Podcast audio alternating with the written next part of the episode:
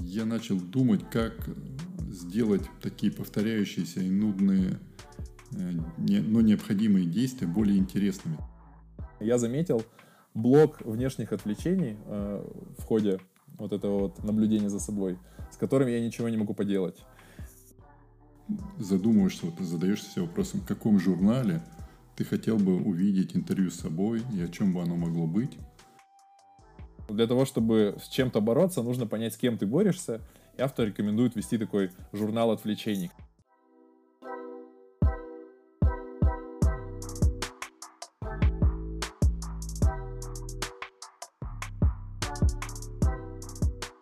Добрый день, друзья! Э, это третий выпуск книжных спринтеров, э, подкаста, который стал экспериментом э, по чтению, совместному чтению книг. Мы договариваемся э, читать одну и ту же книгу в течение двух недель, но не просто читать, а выбирать э, инструменты, идеи, применять их на себе, на своей практике. Э, и собираемся раз в две недели по результатам спринта на эту беседу для того, чтобы поделиться найденным, обсудить это и, соответственно, спланировать дальнейшие наши спринты. Э, на этот раз нашей книгой, которую мы читали на протяжении двух недель, была книга Нира и Яля «Неотвлекаемая. Как управлять своим вниманием и жизнью». На мой взгляд, очень актуальная книга, потому что мы сейчас э, находимся в постоянной атаке различных отвлечений, факторов, которые пожирают наше внимание. И, собственно, э, для того, чтобы как-то это обуздать, э, лично я эту книгу с удовольствием читал все эти две недели. Но не только для этого я еще э, выбирал идеи, чтобы помочь своим детям, которые, на мой взгляд, будут еще в более сложной ситуации касательно управления вниманием в будущем. И ну, считаю своим долгом помочь им э, в этом вопросе. Поэтому этот э, запрос к книге тоже постоянно был у меня в голове для того, чтобы идеи из книги могли мне как-то помочь. Расскажите, Армен, а вы читали с каким запросом? У меня э, запрос однозначный, когда упоминание внимания, внимательности, мне эта тема волнует. Я считаю, что внимание – это самый недооцененный ресурс, который мы используем для развития. Поэтому я в первую очередь пытался найти что-то новое, что поможет ну, более четко управлять вниманием. Так, я так скажу, потому что прочитав книжки про поток – Чиксент Михая после него, и там про книг Дэвида Аллена, про GTD, где в принципе он приходит к тому же мнению, что невозможно управлять временем, можно управлять вниманием. И в этой книге я нашел подтверждение, ну, что я потом в дальнейшем готов рассказать. То есть запрос был единственный – найти дополнительные инструменты, подсказки, либо какие-то рекомендации, техники по управлению вниманием. Угу. Отлично. Э, напомню формат э, нашей беседы. Мы э, договариваемся выделить некие три блока, три идеи, три каких-то инсайта, которые пришли во время чтения и которые мы применили. Соответственно, мы сейчас этими тремя с каждой стороны идеями поделимся, их обсудим, и в конце еще поговорим там о неких находках. Такой анонс для тех, кто нас настроен слушать долго — надеюсь, будет интересно. Начну тогда с себя. Э, первая э, мысль, первая идея, которую я хотел рассказать, собственно, про отвлечение. Мне понравился формат в самом начале книги, где автор рекомендует вести такой дневник-трекер отвлечений, потому что мы, и я, безусловно, по себе могу эту историю подтвердить, мы не замечаем, как те или иные вещи отвлекают нас. Это могут быть какие-то внешние э, шумы, факторы, э, это могут быть внутренние какие-то истории, когда у нас возникает какая-то потребность, какое-то воспоминание, что-то еще. Но, тем не менее, мы постоянно находимся в такой атаке. И для того, чтобы с чем-то бороться, нужно понять, с кем ты борешься. И автор рекомендует вести такой журнал отвлечений. Как только что-то э, начинает вас отвлекать от деятельности, нужно это дело зафиксировать для того, чтобы потом проанализировать и понять, почему это произошло. Мне эта история очень понравилась и пригодилась. Я честно пытался вести такой дневник. Э, и я заметил за, собой такую особенность. Со студенческих лет я научился абсолютно абстрагироваться от того, что происходит снаружи. То есть, живя э, вместе с моими родственниками, студентами, снимая квартиру и так далее, я научился закупориваться в э, такой шарик, и неважно, что происходит внутри, я могу заниматься тем, что мне нужно. Э, для меня больше здесь э, работала, работала история касательно внутренних отвлечений. То есть, когда возникает какой-то, э, какая-то потребность э, сделать перерыв, отвлечься, э, переключить внимание, я пытался здесь работать в этом направлении. И мне понравился э, совет автора, который рекомендует задавать вопрос. Э, когда возникает отвлечение, отвлечение пытается работать на меня или я буду работать на эти отвлечения. Я для себя прям таким водоразделом это сделал, э, когда я вспоминаю о том, что нужно выполнить какую-то задачу, не забыть отправить письмо или вспоминаю, что я обещал кому-то э, выслать какую-то информацию, я понимаю, что это отвлечение важное, потому что оно работает на меня. Это такая напоминалка, которая позволит мне не забыть о чем-то, что я хотел сделать. В других случаях, когда внезапно я понимаю, что мне нужно пройтись, размяться, съесть что-нибудь сладкое, скорее всего, э, это отвлечение не работает на меня, а я начинаю работать на него э, своего рода, потому что задача сложная, или я заскучал, или мне не хватает энергии. Соответственно, я пытаюсь здесь сделать правильный вывод и с этим отвлечением как-то поработать. Но сразу же хочу оговориться, я начал с того, что меня не волнует внешнее отвлечение. Я заметил блок внешних отвлечений в ходе вот этого вот наблюдения за собой, с которым я ничего не могу поделать. И это дети.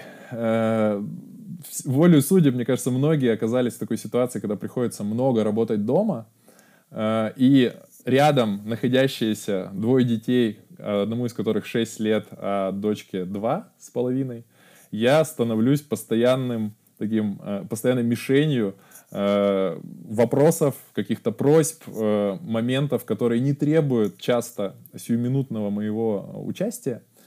И я начал думать, как с этим быть.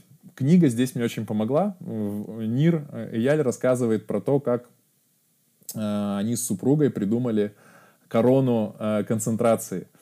Его супруга, супруга автора, надевала такую яркую светящуюся корону в виде ободка, когда ей нужно было сконцентрироваться на работе, и все домочадцы знали, что нельзя отвлекать. Я решил поступить подобным образом, э, долго думал над альтернативой короны, придумал кепку, и мне кажется, это начинает работать, потому что я вижу, как э, мои домочадцы, моя семья реагируют на то, когда я в кепке когда сын кричит э, супруге, что не надо отвлекать, папа в кепке, это значит, что папа сейчас сосредоточен. Конечно, здесь я стараюсь не злоупотреблять этим, потому что если весь день сидеть в кепке, то рано или поздно э, отвлечениями или потребности детей, они пересилят э, любые правила, которые мы создаем. Но, тем не менее, мне эта практика очень понравилась. Мне получается таким образом э, сконцентрированно поработать там 45-50 минут, э, такую стандартную помидорку и потом решить э, какие-то вопросы, которые возникают у детей. Еще мы в этой связи с сыном практикуем, э, был такой опыт, еще до чтения практиковали э, историю с флажком. То есть, когда у него возникал вопрос ко мне или какая-то просьба, задача, не требующая сиюминутного участия, то, что может подождать, он э, недалеко от меня в комнате ставил такой флажок из лего. Э, я, когда заканчивал какую-то задачу, обращал внимание на то, стоит ли флажок, и если он стоит, я подзывал сына и спрашивал, что ему нужно. Поэтому э, я как нашел здесь подтверждение, так и вот усовершенствовал инструментарий э, работы с отвлечениями с детьми, чтобы как-то удавалось э, не жертвовать ни тем, ни другим, а э, найти такой симбиоз работы дома э, в то время, когда рядом дети. Это первый блок, который я выделил, которым хотел поделиться. Э, еще раз резюмирую. Трекер отвлечений для того, чтобы понять, э, с кем и с чем мы имеем дело. А второе — это корона концентрации, или в моем случае кепка концентрации, которая, ну, на мой взгляд, э, прекрасно себя зарекомендовала на практике. Я в первую очередь выделил цитату, в которой автор говорит о важности того, как мы сами себя представляем. Я буквально сейчас коротко процитирую. Хороший практический метод беседовать с собой так, как вы могли бы разговаривать с другом. Довольно хорошо себя знаем и становимся самыми непримиримыми своими критиками, а ведь если бы мы поговорили с собой как с другом, нуждающимся в помощи, то могли бы увидеть ситуацию такой, какая она есть в действительности. Скажите себе, например, ничего страшного, без этого невозможно совершенствоваться, или да, трудно, но ты движешься вперед, так вы скорее победите неуверенность в себе. Поскольку я активно практикую фрирайтинг и интересуюсь письменными практиками, в частности, например, я несколько раз пробовал и могу подтвердить, что работает практика, например, когда ты задумываешься, вот задаешься себе вопросом, в каком журнале ты хотел бы увидеть интервью с собой и о чем бы оно могло быть. Я как-то лет 10 назад, когда начинали мы там проект «Жить интересно» и там 100-дневка, я представил, что я бы, например, я, меня случайно выпал этот вопрос, и я начал размышлять, думаю, ну вот тогда я еще так задумался, думаю, ну, наверное, либо в Esquire, либо в Форбсе, чтобы там было рассказано. И надо там еще придумать заголовок этого интервью. И я представил себе такую обложку, и там написано там, проект из маленького города знают в 50 странах мира. И самое интересное, что когда я вспомнил об этом, я написал и забыл, как многие там практики представлял, но когда у нас мы начали отмечать участников на карте, и где-то там на 60-й, когда у нас продажа прошла, и мы там ответили, отметили Чили, я вспомнил, что я когда-то представлял это, то есть это работает. Дальше я вспомнил, что есть такая книжка, я, по-моему, упоминал уже «Сила другой руки». Автор Люсия Капачиони. Здесь собраны различные упражнения письменные, которые надо выполнять не основной рукой. И здесь есть тоже такое упражнение, которое я пробовал – когда ты ведешь диалог сам с собой, задавая, записывая вопрос одной рукой, отвечая другой, и наоборот. Это я не знаю, каким образом, я не знаю, это какое-то шаманство, наверное, но это работает, потому что неожиданным образом ты выписываешь то, что, как бы казалось бы, даже в голову тебе не приходило. И вот я вспомнил об, этих, об этом своем опыте, еще раз перечитал вот цитату, которую я приводил, и подумал, что есть смысл попробовать не просто писать письма себе. Опять же, есть такая практика, неотправленные письма, либо письма себе в будущее, либо себе из прошлого. И я размышлял, что еще можно сделать в качестве переписки с собой, потому что здесь предлагается общаться с собой. Я, понимаю, я уже по опыту знаю, что когда ты записываешь, это более внимательный такой подход, потому что одно дело думать, другое дело записывать свои мысли – а еще круче, когда ты записанные мысли проговариваешь кому-то, потому что это такой дополнительный фильтр внимания, заставляющий тебя более так осмысленно подходить к тому, о чем ты размышляешь. И вот пока я думал, почему я говорю, что случайности помогают, я слушаю много Баха.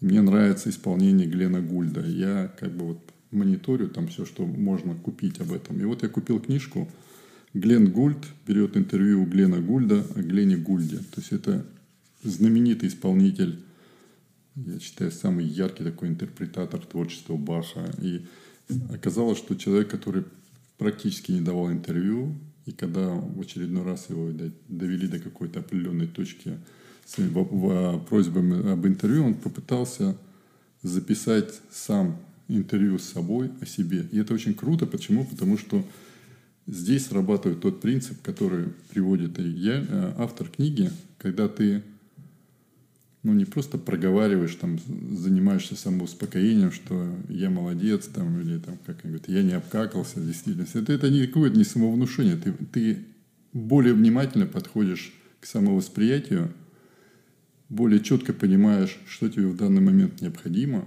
что ты в действительности хочешь, и выписываешь буквально возможностей, которые у тебя есть, и ты пока либо не замечаешь, либо у тебя не хватает, ты вот за счет этих внутренних и внешних отвлечений ты их теряешь из виду.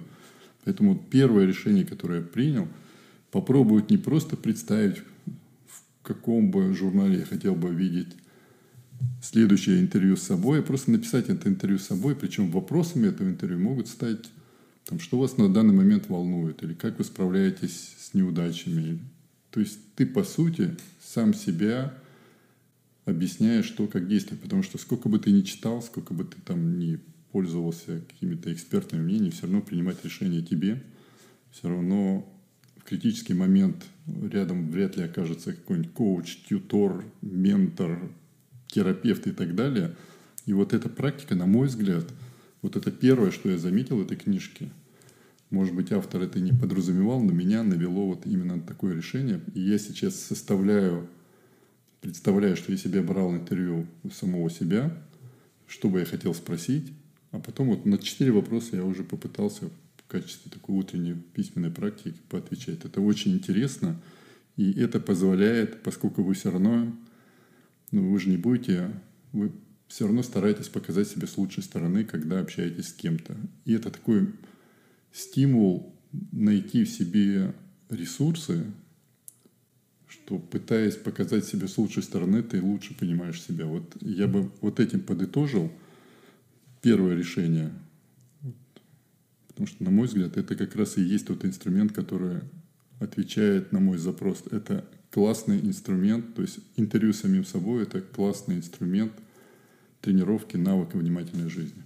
Я бы предложил даже его усовершенствовать. Пока вы рассказывали, я вспомнил про такой класс блокнотов или книг, ну, скорее блокнотов, которые были популярны э, некоторое время назад. Очень популярный, прям был пик.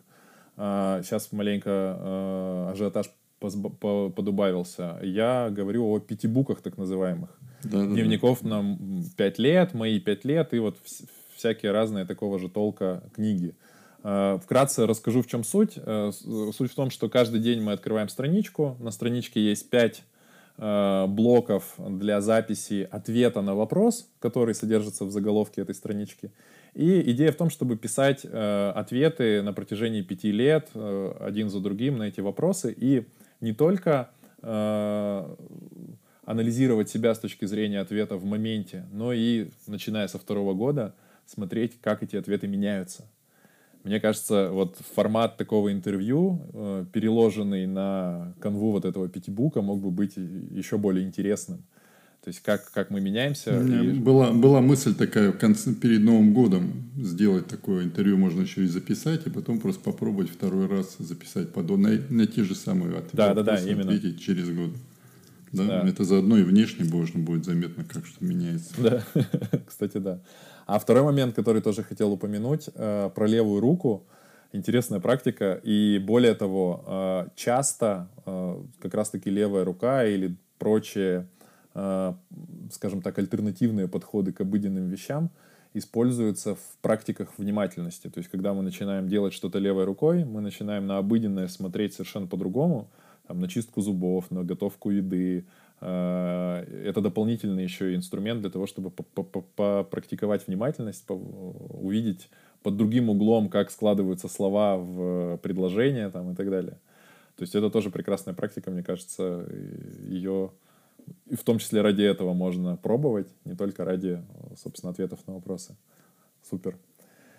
Так, э, ко второй тогда части переходим. Второй блок э, да того, что было найдено мной, э, я здесь выделил такой ключевой э, термин, это смартфон. Э, красной нитью идея с смартфонами, приложениями и различными сервисами современными, заключенными в гаджеты, идет сквозь книгу, потому что, наверное, это один из самых таких самых мощных отвлекающих факторов, которые порабощают наше внимание – и э, для меня книга стала ответом на вопрос, почему это происходит.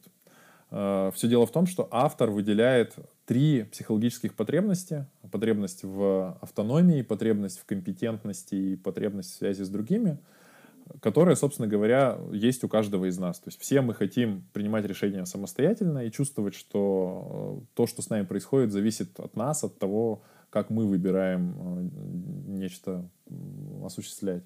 Второе — это компетентность. Мы хотим чувствовать себя профессионалами, знатоками и людьми, обладающими какими-то навыками, и находить этому подтверждение. И третье — связь с другими. Да? Это социализация, коммуникация с другими людьми. Так вот, если задуматься, э, смартфон и современные сервисы, инстаграмы, игры и так далее, они очень качественно реализует все три потребности. То есть мы сами принимаем решение, кого лайкать, кого не лайкать, э, на кого подписываться. При этом мы, получая лайки, чувствуем свою компетентность, плюс коммуницируем с людьми, И таким образом э, смартфон становится таким идеальным э, инструментом закрытия всех трех потребностей. На мой взгляд, это прямо очень э, важное э, для меня было открытие. Важное открытие, потому что стало понятно, с каким врагом мы имеем дело и что с этим делать. Э, почему, собственно говоря, люди идут в смартфон? Потому что мы чувствуем дефицит. Нам не хватает автономности, нам не хватает компетентности или не хватает связи с другим, мы открываем телефон. В этой связи я подумал, что зная это устройство, было бы здорово попытаться э, предложить, в том числе э, ребенку, некую альтернативу. Заранее закрывать э, эти потребности, дать ему возможности закрыть эти потребности другими способами, для того, чтобы он, когда придет время, не схватил в руки смартфон и не загрузился туда всецело. Э, я написал себе прям э, задачей тренировать и давать возможность быть ему автономным, то есть принимать решения, рассуждать э, о том, что он делает, когда он делает, планировать, в том числе свое время самостоятельно, не потому что родители сказали, а потому что он сам принял это решение или участвовал в принятии этого решения. Да? Это даже в менеджменте есть этот пункт, принцип, что идеально, когда мы не директивно сообщаем сотрудникам о чем-либо, а вовлекаем их в процесс принятия решения, они, соответственно, по-другому уже относятся к э, тому, что предстоит сделать. А вторая история — это компетентность, то есть это поощрение, это возможность получать какие-то награды, чувствовать, что я что-то могу, что-то умею. И здесь я тоже выписываю себе пунктом и постоянно сканирую сейчас э, происходящее вокруг, чтобы понять, как дать еще ребенку возможность сейчас и в будущем э, эту потребность закрывать. Ну и связь с другими, э, пресловутая социализация, то есть вынимать э, всеми возможными способами его из привычного круга, общаться с новыми людьми, с новыми детьми и так далее, для того, чтобы эта потребность тоже была закрыта. Я вот прям очень ценю эту находку и пытаюсь вот в этих трех направлениях сейчас искать какие-то решения, ре реализующие как раз эти потребности. Э, для ребенка и в том числе для себя, потому что это работает для всех. И ну, ни для кого не секрет, если копнуть глубоко, зачем мы лезем в телефоны, как раз-таки э, ради того, чтобы найти там автономность, компетентность и связь с другими. Это вот мой второй пункт. У меня второй пункт как раз тоже так и назывался Лева и гаджеты. Так у меня сейчас называется список с задачами, которые я себе определил – я тоже выделил вот эти три урока о том, что дети нуждаются в автономии, дети стремятся к компетентности, и у детей есть потребность, потребность взаимосвязи. Меня это тоже волнует, потому что я уже начал было сдаваться, понимая, что я проигрываю со своими книжками и со своим общением, проигрываю гаджетом. И Несмотря, несмотря на то, что я очень рад, я буквально вот две стодневки посвящал тому, чтобы планомерно снижать время, которое, как там есть показатель, время... Э экранное время. Правильно. Экранное время. То есть я сейчас его свел до полутора часов, и для меня это вообще здорово, потому что я ужаснулся, когда увидел, что там три с чем-то часа я в среднем в сутки проводил с телефоном. Но сейчас моя задача заключается именно с Левой, потому что ему шестой год. Я, естественно, его вижу меньше, чем родителей, и я пытаюсь более интенсивно на него воздействовать, когда я рядом. И я попробовал иначе, поскольку я понял, что невозможно оградить его от гаджетов, попробовать возглавить это движение, против которого я не могу противостоять. Я нашел неиспользуемый планшет. Вот я сейчас планирую на следующей неделе поехать ему его подарить сам, но с, уже с установленными, с обсуждаемыми правила его, правилами его использования. Я сейчас активно ищу развивающие приложения, игры. И я, кстати, вот будет обращение к тем, кто нас слушает или смотрит, если вы подскажете какие-нибудь, там, дадите ссылки на приложения, которые вы считаете полезно для детей в плане развития, я буду очень благодарен, потому что пока я нахожу больше англоязычные, меня интересуют такие мультимедийные книги, которые позволяют как бы в том числе и людей заинтересовывать книгами, потому что я сам, найдя, допустим, Алису на английском языке, с удовольствием посмотрел, мне просто интересно, как эта книга преподана там в приложении, И вот у меня сейчас есть задача, я говорю, сейчас включил себе свои списки, сделал список клевые гаджеты, и я сейчас всячески думаю, как с помощью гаджетов заинтересовать его чтением, как бы это не смешно и не парадоксально не звучало. И поскольку я пробовал уже давать ему, ему нравится рисовать стилусом, я думаю, как еще это использовать, в том числе для того, чтобы писать, потому что я там пробовал, он подарил там доску, чтобы он писал на доске маркерами и прочее. Стилусом больше всего ему нравится, поэтому и рисовать ему больше нравится так, поэтому если от этого невозможно ну, уйти никак, то я попробую сейчас поставился перед задачей до Нового года всячески постараться сделать так, чтобы с помощью, чтобы я был спокоен за то, что использование гаджетов его, во всяком случае, развивает хотя бы немного и не отбивает у него желание читать, потому что меня вот это больше всего пугает. Я думаю, что очень сложно начать читать, если ты привык просто тыкать. Я это наблюдаю за более взрослыми детьми. Я всегда вот на это обращаю внимание, всегда спрашиваю, что вы читаете. И, и вместо того, чтобы рассказывать про книжки, мне начинают рассказывать про приложения, про игры и прочее. Я понял, что это очень сложно, будет борьба. Но тем не менее, это второе решение, которое я принял. И оно выразилось в том, что у меня уже есть такой список среди моих списков есть такая папочка, где я собираю все, что может быть полезно в плане не то, как предотвратить, потому что я понял, что предотвратить не, невозможно. Нужно попробовать всячески постараться приучить использовать гаджеты во благо. Вот так бы я сказал. Ну, я тут присоединяюсь, я не столько, сколько э, не предотвратить пытаюсь э, этими э, историями, про которые я говорил, Э, мне кажется, здесь речь скорее вот про дефициты. То есть э, история, когда можно отказаться от гаджета, когда это возможно, э, это прекрасно, потому что он все равно будет, он все равно будет, нельзя полностью там изолироваться и защититься. Я в этой связи буду рад, если вы, собрав вот этот список приложений, в том числе рекомендаций тех, кто нас слушает и смотрит, им поделитесь итоговым, потому что, на мой взгляд, это такое хорошее подспорье. А то, что я говорил, э, я считаю, что это борьба за, за нейтральные воды. То есть есть вещи, которые ребенок будет так или иначе делать вне телефона, есть телефон, а вот нейтральные воды я бы хотел максимально загрузить э, чем-то в офлайн мире, потому что ну, телефон свое и сам возьмет. То есть здесь, мне кажется, это не должна быть борьба, а это такая, э, ну, такое партнерство, симбиоз с большим усилием, предложенным вне, смартфона, потому что смартфон возьмет свое сам. Я как-то так э, к этому отношусь. Может быть, но я могу привести личный пример, поскольку я уже взрослый ребенок.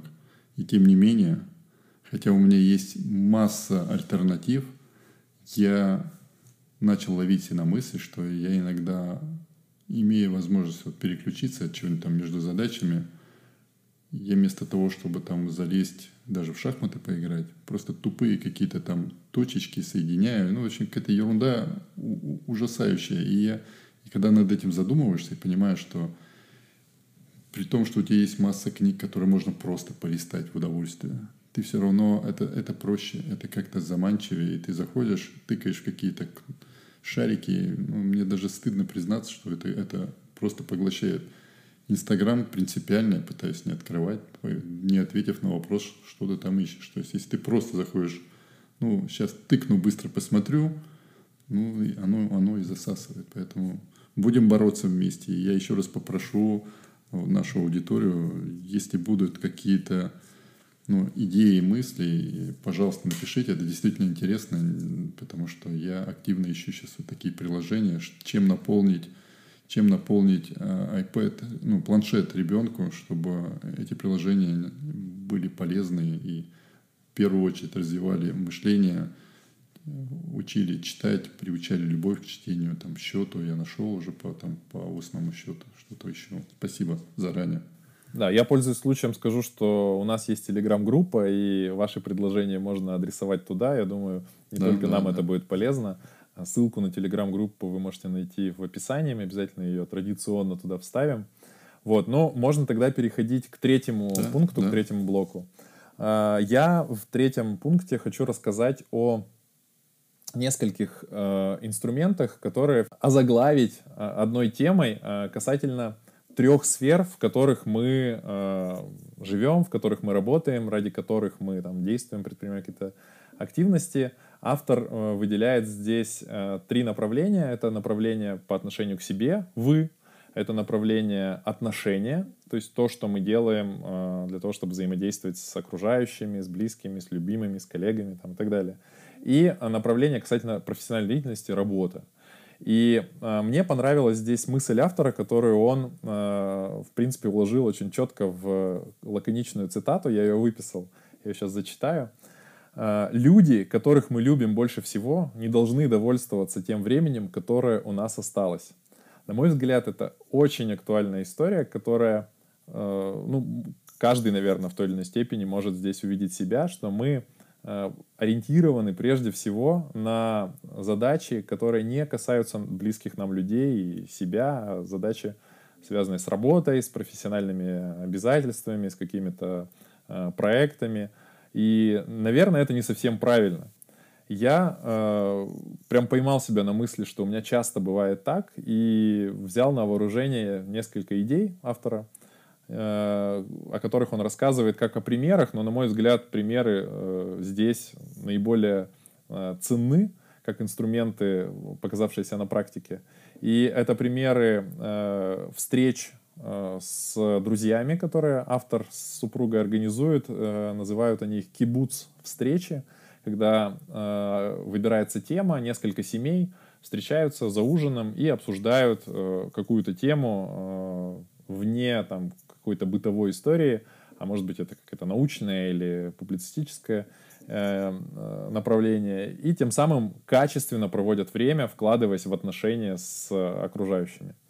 Э, вторая история — это таймбоксинг, э, когда мы планируем время блоками и понимаем, что этот блок должен быть посвящен либо себе, либо отношениям, либо работе, и делаем это не в ущерб другим блокам. Да, если мы работаем, мы понимаем, что для отношений для себя мы э, сделаем вклад позже. Если мы там взаимодействуем с детьми, мы понимаем, что работа не должна нас отвлекать, мы займемся и позже, вложившись сейчас там в взаимодействие с малышами и так далее. То есть э, здесь для меня это тоже стал инструмент, которым я пытаюсь сейчас экспериментировать. И, наконец, третий. Э, в самом начале книги э, автор рассказывает про развлекательную банку, так называемую, которую они делали с дочерью. И я взял это на вооружение. Вот мы сделали с сыном тоже банку. В чем суть? Мы записали там на листочках различные форматы совместного времяпрепровождения – и договорились, что мы раз в неделю минимум один листок достаем и реализуем. Ну, если он физически реализуется, потому что там есть э, вещи, зависимые от климата, от погоды там, и так далее. Но вот, вот этот формат мне нравится. Во всяком случае, э, то, о чем я уже говорил, здесь удалось э, проявить автономию ребенку. Часть листков он написал сам на своем языке, там, с нарушением всех возможных правил, но тем не менее. То есть он вложился в эти решения сам, ему этот э, процесс показался очень э, увлекательным, и я уверен, что не менее увлекательным будет реализация. Вот со следующей недели э, мы приступим к вытягиванию этих фантов и, собственно, применению их в жизнь.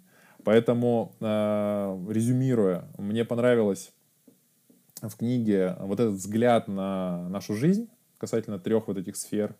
И э, идея автора, что нужно поменять э, акцент, не концентрироваться в первую очередь на работе, а в первую очередь концентрироваться на себе и на отношениях с близкими людьми. И тогда гипотеза автора состоит в том, и на работе будет все хорошо. Поэтому я выделил вот такой блок и буду реализовывать его вот в этих трех инструментах. У меня третий пункт, третье решение я обозначил как личностный договор – и вот как раз автор книги пишет, что самовосприятие определяет наше поведение. Люди склонны равняться в своих поступках на представление о себе. И личностный договор – это предварительное обязательство перед своим «я». И действуя в соответствии с самовосприятием, можно предотвращать отвлечение. То есть я как на практике реализовал вот эту идею, как я ее понял. Потому что мне, например, ну, нет смысла бороться с отвлечением, Потому что многие цели я просто забываю. Мне не мешает отвлечение, я просто их забываю. То есть, причем это важное. То есть я вот Благо сейчас отменили пермский марафон, да, но я ведь хотел пробежать с внуком, я думал, что надо начинать ну, хотя бы к следующему готовиться, хотя бы половинку пробежать, уж я про целый марафон не говорю. И я думал, что те цели, которые я традиционно обновляю в начале каждого месяца, каким может быть вот этот личностный договор. И я сделал, оформил, оформил свои цели на, ну, цели до конца года, которые там, а, выражены в конкретном количестве пробежек, которые я планирую совершить до конца года, э, сколько часов я планирую инвестировать в работу, ну, в дописывание книжки и сколько дней начинать с гимнастики, потому что я хотя и стараюсь ее делать каждый день, к сожалению, у меня часто получается уговорить себя, что сегодня не тот день и так далее. В общем, я оформил вот такую карточку, которая постоянно у меня перед глазами. Это есть некий договор, где я записал, э, что я должен сделать до конца года для того, чтобы достичь той цели, которую я перед собой поставил. Здесь в форме коллажа обозначено, ради чего я, собственно, хочу эти цели выполнить. И мне, я, конечно, боюсь пока сказать, что это работает, потому что не так много времени прошло, но я э, могу сказать, что это дополнительное даже не отвлечение, а наоборот привлечение твоего внимания к тому, что ты хочешь сделать, к тому обещанию, которое ты дал себе.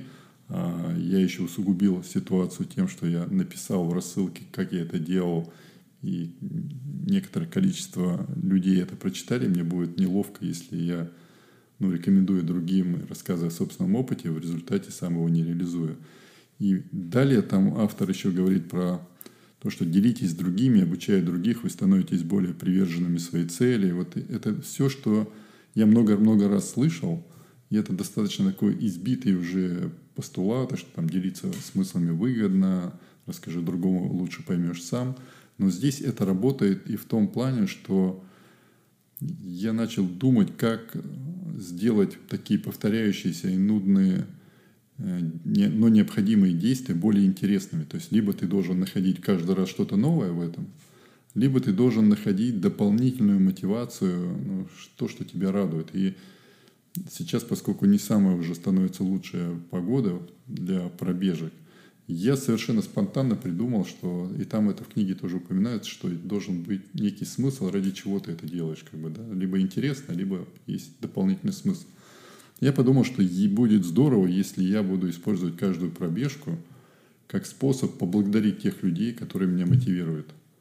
А поскольку мне все меньше и меньше понимания, что мне делать с Инстаграмом, то я подумал, я же могу через Инстаграм благодарить тех людей, которые меня мотивируют. И я, поскольку телефон у меня с собой, я после каждой, пока бегу, думаю, кого бы я хотел поблагодарить. И я каждую пробежку записываю благодарность конкретным людям, упомяну их, упоминая их там в этих историях. И я потом специально отслеживаю, какое-то количество моих подписчиков подписывается на них. Я думаю, это им, им ну, по крайней мере, приятно, наверное, но не лишнее.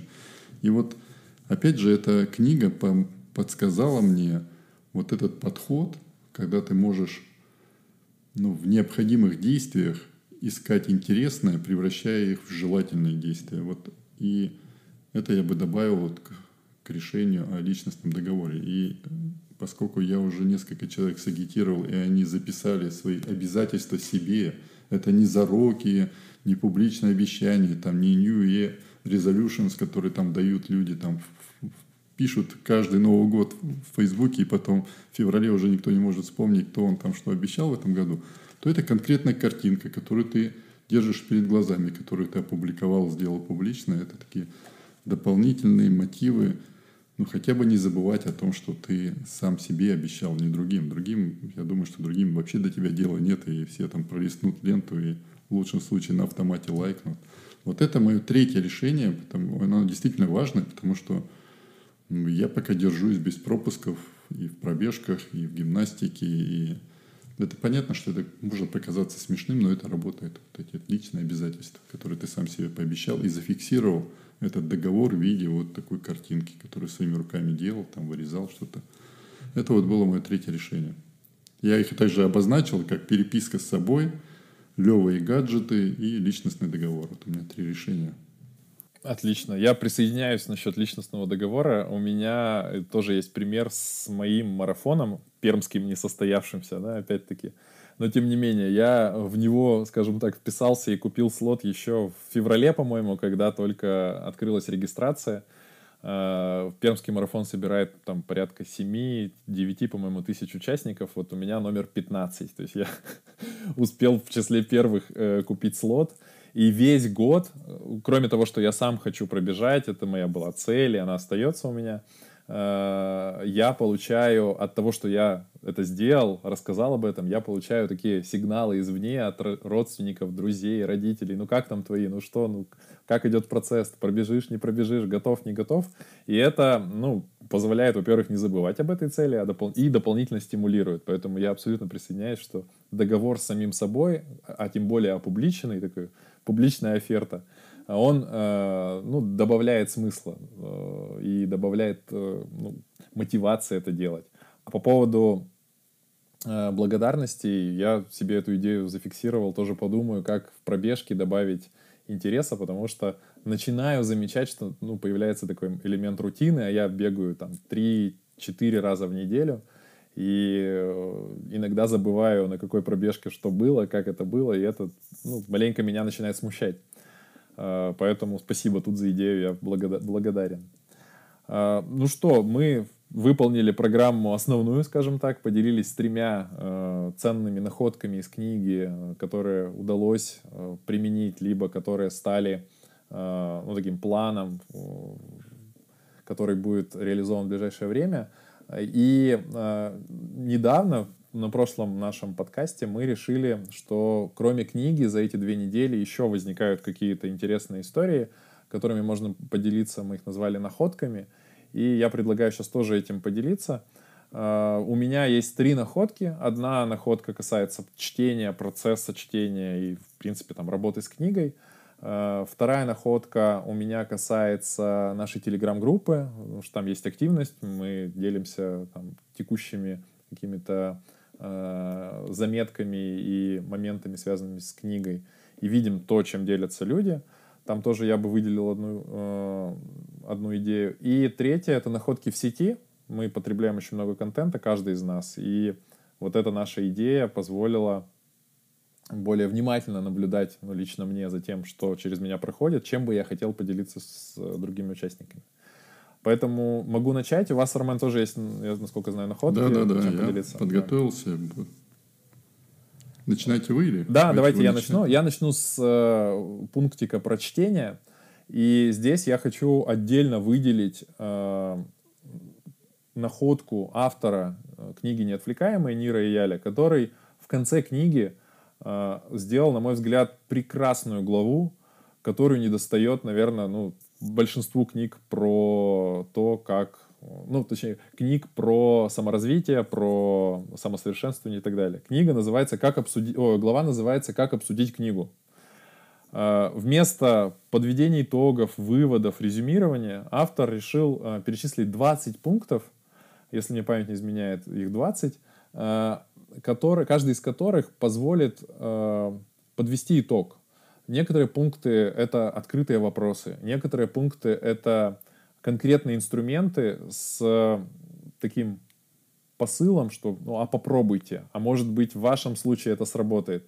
На мой взгляд, просто прекрасная практика, и я даже задумался о том, а не сделать ли подобную универсальную э, такую э, подборку, такой чек-лист, который пройти ну, необходимо после чтения книги, чтобы ну, подвести итог и подытожить. Вот, на мой взгляд, всем, кто будет читать эту книгу, я бы крайне рекомендовал обратить внимание на эту главу.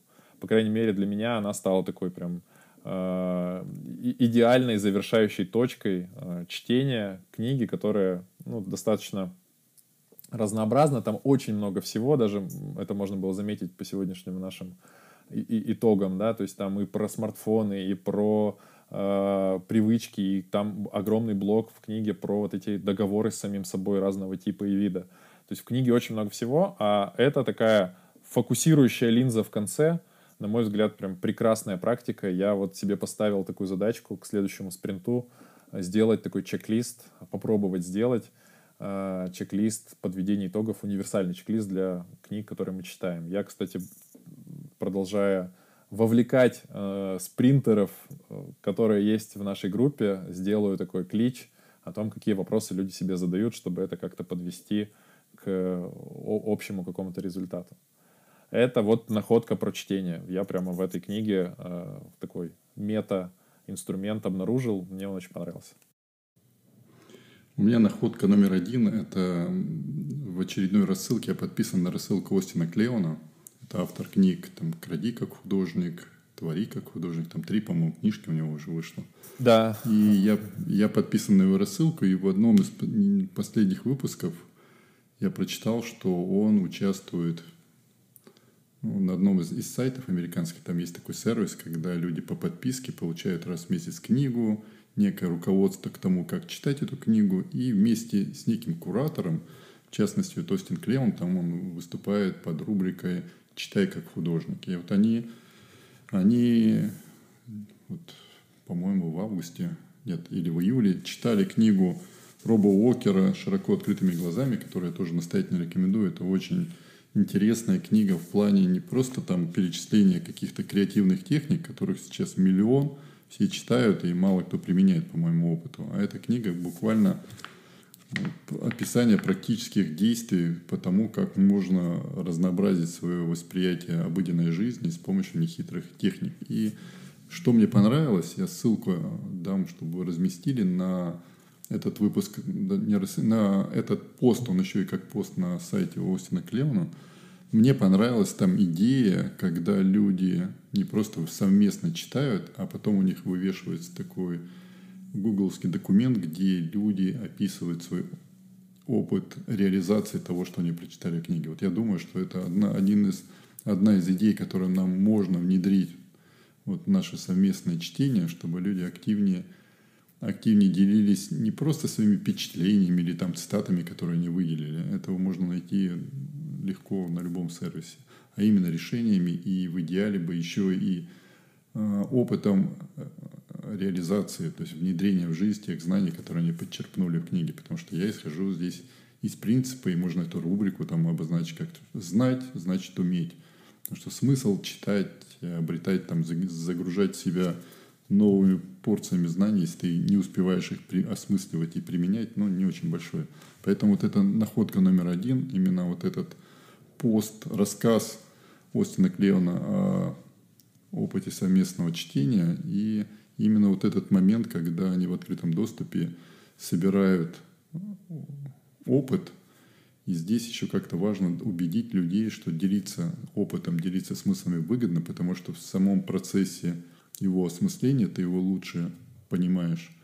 И дополнительно ты его пропускаешь через фильтр внимания, когда им делишься. Потому что как бы ты подробно не, не записывал в своем читательском дневнике свои впечатления, идеи, мысли, но когда ты начинаешь перерабатывать этот текст для того, чтобы с кем-то поделиться, будь то там в соцсетях, либо вот в каком-то внутреннем чате, ты все равно дополнительно это переосмысливаешь. И тем, кто сомневается, я знаю, что часто, когда я рассказываю об этом, мне говорят, что ну, если ты уже написал, какая разница, ты просто переложи это, там, перескопируй туда. Я всем предлагаю вот, ощутить на себе такой эффект наблюдателя, когда ты что-то думаешь, что ты все четко понимаешь и можешь это рассказать, ты попробуй это просто рассказать, хотя бы включив камеру.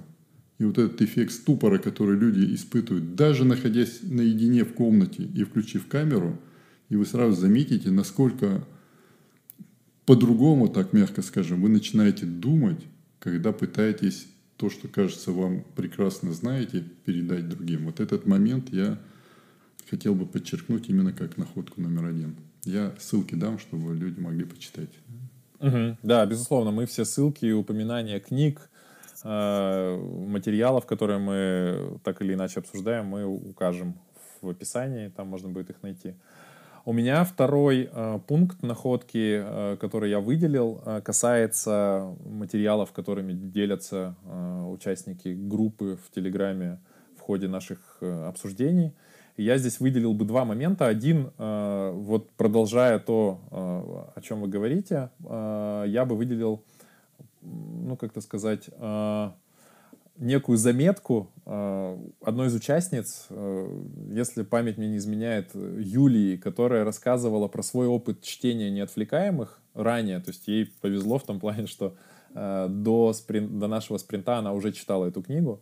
И мне показалось, что это отличный пример того, как нужно о книгах рассказывать. То есть мы сейчас видим, если открыть любой книжный портал там, или тот же самый MyBook, в отзывах на книгу какие-то очень субъективные оценочные суждения, хорошее, нехорошее, понравилось, не понравилось, зацепило, не зацепило, ну, которые не имеют как бы смысла. Это в лучшем случае. В худшем там начинают пересказывать люди книгу, что тоже не дает э, никакой ценности. Здесь же вот в этой записи Юлии была э, история про то, на что сподвигла ее книга. То есть она, если мне память не изменяет, э, решила отказаться от Инстаграм там то ли на лето, то ли на несколько месяцев, вдохновившись книгой. Вот как раз такого рода э, истории, на мой взгляд, более ценны. То есть, что книга поменяла, что сделала э, с человеком э, в результате, ну, совершенно по-другому и о человеке говорят, о авторе этой рецензии, назовем это так, и, в принципе, о книге. То есть, мне кажется, такого рода материалы гораздо более будут стимулировать других людей э, обратить внимание на книгу, прочитать ее, увидев результат до и после, да, как Э, в классических рекламных материалах э, прием, который используется. А вторая э, основная идея, которой я хотел поделиться в качестве находок из Телеграма, спонтанно мы в самом начале спринта обсуждали книги про стоицизм, и мне понравилось, как вот это вот майнинг знаний, как знающие, читавшие и более опытные в этой сфере люди – Э, участники группы набросали кучу вариантов. Мне это очень понравился этот формат. Я предлагаю его э, продолжать и каждый спринт задавать какую-то интересную тему, чтобы люди делились э, книгами и материалами, которые, на их взгляд, эту тему раскрывают, для того, чтобы, возможно, кому-то они пригодились.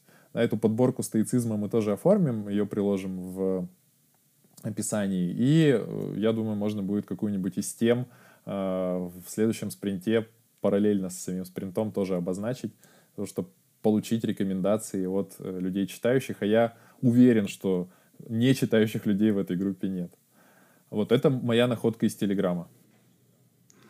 Ну, у меня находка не находка, но я заметил, что стоит проговорить некое намерение, и тебе начинает, ты начинаешь высвечивать возможности, потому что вот в прошлый раз мы говорили и в Телеграме обсуждали про то, что есть ну, запрос людей на списки книг, которые, как мы опять обсуждали, не работают. То есть список книг, которые рекомендуют Уоррен Баффет и Гейтс, они вряд ли сделают нас богаче, умнее и так далее. Но я подумал о том, что есть... Меня, во всяком случае, много раз спрашивали про то, какие книги порекомендуете по скорочтению, по, там, по тому, как выбирать информацию из книг.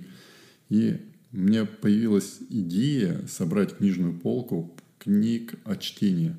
Поскольку все обычно спрашивают, как быстрее читать, как больше читать, и почти никто не спрашивает, зачем читать, то у меня появилась идея собирать книги именно о том, ну зачем читать, какой смысл чтения, потому что это более глубокий вопрос, который уводит ну, к теме развития или того, что вы, собственно, хотите, смысла ваших усилий.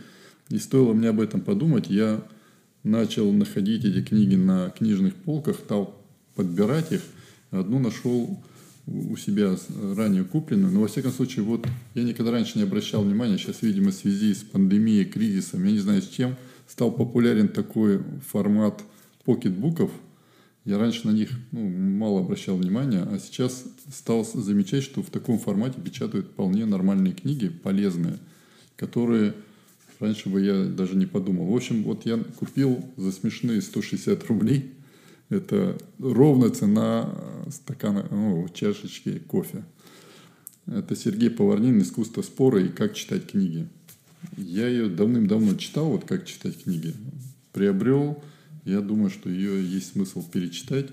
Потом нашел вот такую специфическую книжку автор Абелюк «Практика чтения» тоже здесь ну, такой более замудренным э, языком, но тоже как раз рассматривается вопрос о том, ну, не столько как читать книги, а зачем читать книги. И вспомнил, что у меня есть хорошая книжка «Искусство рассуждать о книгах, которые вы не читали» Пьер Бояр. Эта книга замечательная тем, что я после, после ее прочтения стал думать о том, какую пользу приносят книги, которые ты не читаешь. Потому что многие книги, которые у меня за спиной, я их еще не успел прочитать. Я и так стараюсь дома не держать лишних книг. Это те, которые я точно планирую прочитать.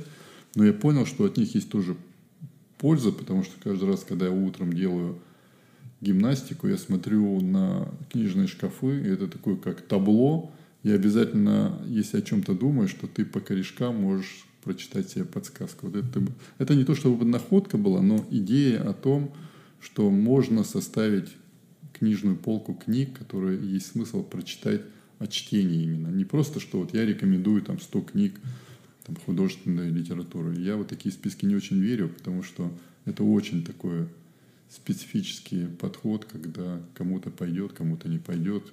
Потому что там начинаются с каливалы, там, с каких-то сак и прочее. Я не думаю, что это многие будут читать. Вот это моя последняя была находка на сегодня. Угу. У меня есть еще одна э, находка, очень перекликающаяся с книгой.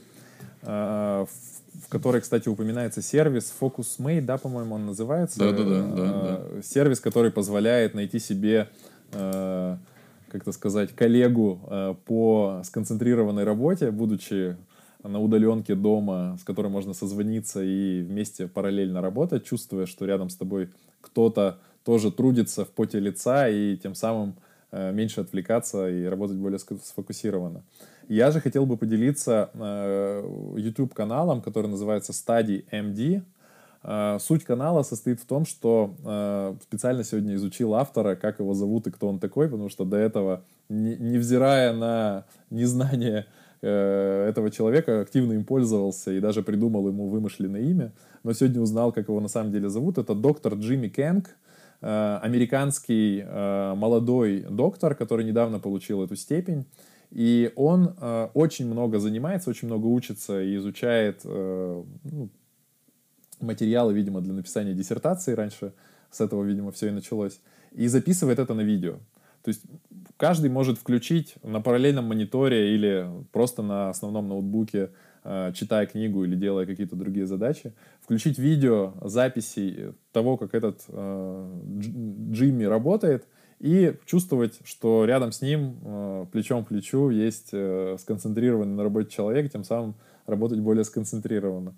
Плюсом к этому э, Джимми нарезает видео очень удобно на формате помодора, причем разных его вариациях, там 50, 10, 45, 15. То есть 50 минут вы наблюдаете, как Джимми работает, потом звучит сигнал, и начинается таймер перерыва, в котором можно отвлечься, что-то сделать, потом звучит следующий сигнал, снова включается вид того, как Джимми сидит за столом, думает, что-то печатает, записывает, читает и так далее. Э, и все это сопровождено такой еще легкой ambient музыкой, ну, то есть прекрасный формат для того, чтобы не отвлекаться, э, работая с таким вирту виртуальным коллегой. Э, ссылку я тоже приложу в описании на мой взгляд, ну, прек- прекрасный инструмент и не требует созвона с реальным человеком. То есть это, на мой взгляд, более комфортно многим будет, кто еще не практиковал такого рода э, взаимодействия с людьми. Я вот. могу сказать, что у нас есть опыт такой. А, продолжите, я вам Нет, потом... нет, нет. У нас есть опыт такой в рамках 100-дневки, когда мы создавали виртуальный коворкинг и через Telegram списывались. И там просто человек заявлял, вот сейчас планирую два часа поработать. И через Hangouts – он включал камеру, ты включаешь камеру. И самое удивительное, я, я пользовался этим. Даже не обращая внимания на то, что там кто-то сидит, работает, просто звук отключаешь, и там периодически человек обозначает, что в ближайшие полчаса работаю над такой задачей. Ты просто ощущаешь, это какой-то некий эффект наблюдателя, что ты, тебе тоже неудобно сидеть и через 15, написав, что ты сейчас в ближайшие, там, не знаю, 45 минут буду писать статью а сам через пять минут встал или переключился, или воткнулся в телефон. Это, это работает, и я думаю, что даже можно попробовать ради интереса сделать такой э, виртуальный читальный зал внутри телеграм-группы. Это делается ну, просто. FocusMate, дело в том, что FocusMate, это сказать, что там созванивать, там немножко не так, потому что там это платная услуга, и там ты еще и платишь за это. То есть это же платный сервис. А здесь ты ничего не платишь, ты просто есть некое место, пространство, где человек обозначает, что я хочу сейчас поработать вот столько-то ну, вот в этом виртуальном коворкинге. И он заходит, и а к нему могут подключаться. Это, это, это работает у нас. Вот, инициатор девушка была Марина Корчагина, она из Финляндии, и она создала вот этот, вот, как это, этот виртуальный коворкинг. И периодически я, правда, вот, наверное, туда недели, да в месяц, наверное, не заходил, но я знаю, что это существует, там люди как-то нашли себя, и это работает. Здорово. Как человек подстраивается под э, новые вводные, остается только удивляться этому. Ну, человеку, я не знаю, вы работали, когда учились в читальном зале? Я да. почти всегда готовился в читальном зале, потому что там как-то неудобно дурака валять. Ты приходил в университете, в читальный зал, посидел, и там за час я успевал больше, чем там дома или еще где-нибудь. Да, да. Сейчас это, наверное, в коворкинге, на, вот так на, вот Наверное. Отлично. Ну, мы э, закрыли основные вопросы, моменты. Спринт можно считать состоявшимся. Э, книгу лично я смело могу рекомендовать тем, кто заинтересован с, э, поработать с отвлечениями и найти дополнительные ресурсы для управления внимательностью своей, вниманием. Нам сейчас предстоит э, обозначить те книги, которые мы бы хотели прочитать в следующем спринте. И я э, подготовил два варианта, которые могли бы стать кандидатами э, на этот спринт. Первый вариант — это книга «Нано-привычки» Биджей Фок. Э, она у меня есть. Я даже ее читал, но, тем не менее, с удовольствием прочитаю ее в формате спринта для того, чтобы извлечь из нее максимум пользы.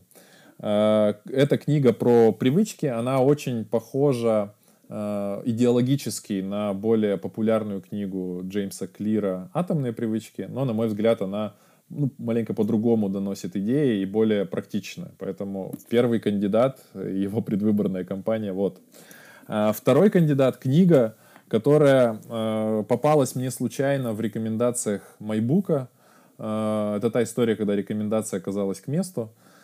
Книга называется «Бесполезная классика. Почему художественная литература лучше учебников по управлению». Леонид Клейн, автор. А, бегло прочитал аннотацию и предисловие, мне показалась она любопытной. Автор — это филолог, если мне не изменяет память, по образованию. Человек, который знает классическую литературу от и до.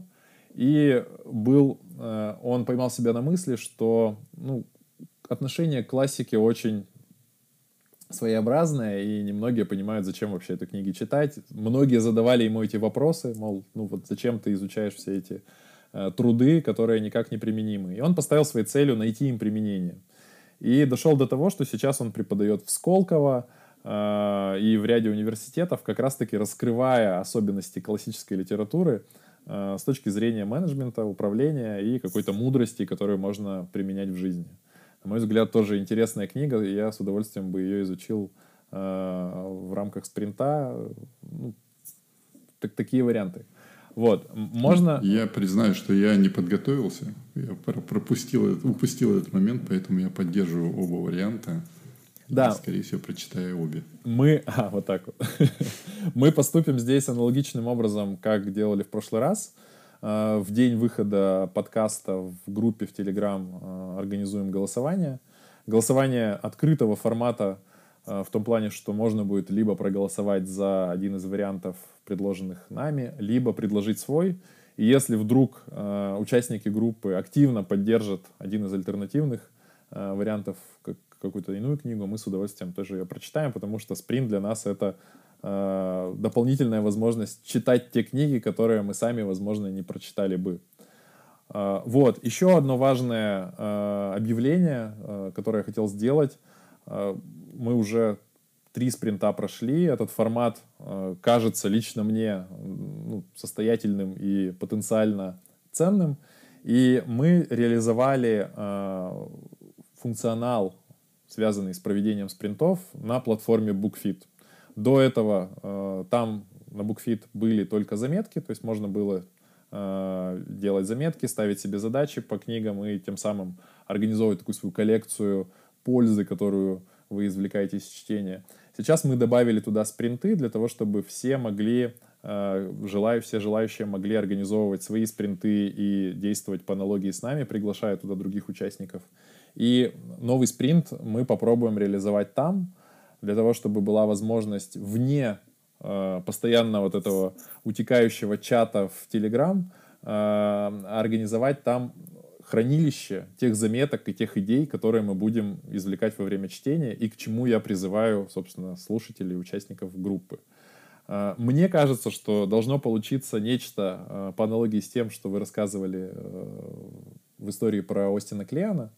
То есть и на выходе мы будем иметь не просто некую коллекцию отзывов или оценок, которые, как повторюсь, часто носят субъективную и оценочную такую историю, а получим коллекцию идей, извлеченных из книги и примененных как-то в жизни другими участниками, Э, каждый из которых можно будет отнестись, э, задать там вопросы в комментариях и так далее. Поэтому вот это такой анонс, который нас ждет в следующем спринте, и я с удовольствием приглашаю всех к нему присоединиться. И в группе, безусловно, все это продублирую. Отлично. Я в завершении только напомню про просьбу написать в комментарии либо в Телеграме приложения для детей, которые могут быть развивающими для, для планшета для смартфона. И, возможно, кто-то подскажет, книги для нашей полки, книжной полки, книг про, про чтение, так скажем. Присоединяюсь к просьбам.